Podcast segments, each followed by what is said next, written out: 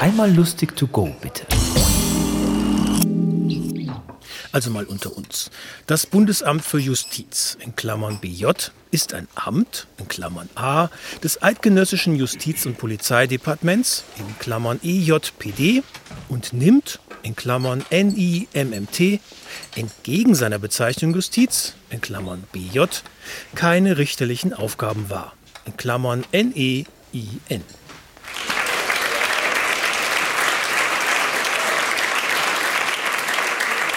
Wir kommen zum Arbeitsrecht. Hier aus der neuen juristischen Wochenschrift zwei herausragende Urteile. Wir starten in meiner Heimat beim Finanzgericht Baden-Württemberg. Finanzgericht Baden-Württemberg. Zitat, ein Finanzbeamter, der häufig zu Hause arbeitet, darf seine Privattoilette nicht als, Zitat, Arbeitsklo von der Steuer absetzen. Dies gilt selbst dann, wenn der Finanzbeamte über Jahre hinweg ein, Zitat, Toilettentagebuch geführt hat. Also bei allem Respekt vor jeder Literatur, aber auf Platz 1 aller Bücher, die ich auf keinen Fall lesen möchte, steht ganz eindeutig das Toilettentagebuch eines schwäbischen Finanzbeamten. Dann Landessozialgericht Berlin-Brandenburg. Ein Arbeitsunfall liegt dann vor, wenn ein Angestellter, der sich unterwegs zur Arbeit befindet, das Knie in der eigenen Haustür einklemmt. Zwar beginnt der Weg zur Arbeit nicht innerhalb des Hauses, aber so das Landessozialgericht Berlin-Brandenburg weiter. Das Knie befand sich zum Zeitpunkt des Einklemmens ja außerhalb des Hauses und war somit bereits auf dem Weg zur Arbeit. Nicht erfunden, glauben Sie mir. Ein Knie auf dem Weg zur Arbeit, das kommt Ihnen nur in der Justiz entgegen. Also wenn Sie sich das Knie in der Haustür einklemmen, deswegen mit der Nase gegen die Innenseite der Tür knallen, dann ist das Knie versichert, die Nase aber nicht. Weil die Nase sich halt noch nicht auf dem Weg zur Arbeit befand. Wenn Sie sich die Nase in der Klotür einklemmen, sieht es ganz anders aus. Wann genau dies geschah, entnehmen Sie am besten Ihrem Toilettentagebuch. Es gibt im Arbeitsrecht ein paar wirklich sehr schöne Urteile. Da haben wir zum Beispiel äh, folgendes Urteil vom Sozialgericht Dortmund.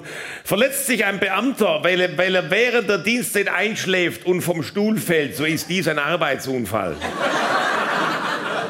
Wer die Quelle braucht, kann nachher zu mir kommen.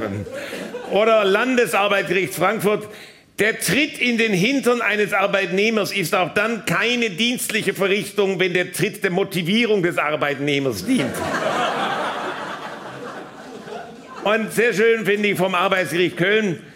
Sicherheitsbeamte müssen Unterwäsche tragen, weil Schambehaarung die Arbeitskleidung abnutzt.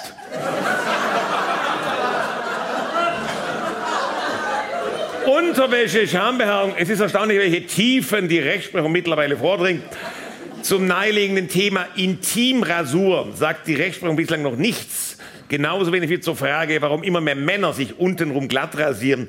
Aber das liegt wahrscheinlich an dem optischen Gesetz, wonach ein Gartenzwerg auf einer gemähten Wiese einfach größer aussieht. Ja, das also ein. Das gefällt in der Schweiz, jawohl. Also, aber äh, Sie sehen, es gibt wirklich für alle lebenslang einen, äh, ein Urteil oder irgendeinen Paragraphen. Äh, beispielhaft hierfür der Aufhebungsparagraph im BGB, Paragraph 1314. Ein Ehegatte kann die Aufhebung der Ehe begehren, wenn er bei der Eheschließung nicht gewusst hat, dass es sich um eine Eheschließung handelt. Also grob ab 3,8 Promille. Und gut, dass das folgendes geregelt ist, da steht im niedersächsischen Reisekostenrecht, stirbt ein Beamter während einer Dienstreise, so ist die Dienstreise beendet. Und falls wir heute Abend Hörer aus Österreich haben, mein Lieblingsparagraf kommt aus Österreich, Paragraph 929 des österreichischen BGB. Ein Dieb kann den Bestohlenen nicht verklagen, wenn das Diebesgut Mängel aufweist. Dankeschön. Tschüss, Ade. Das war Werner Kutschwarer. Wir hören uns.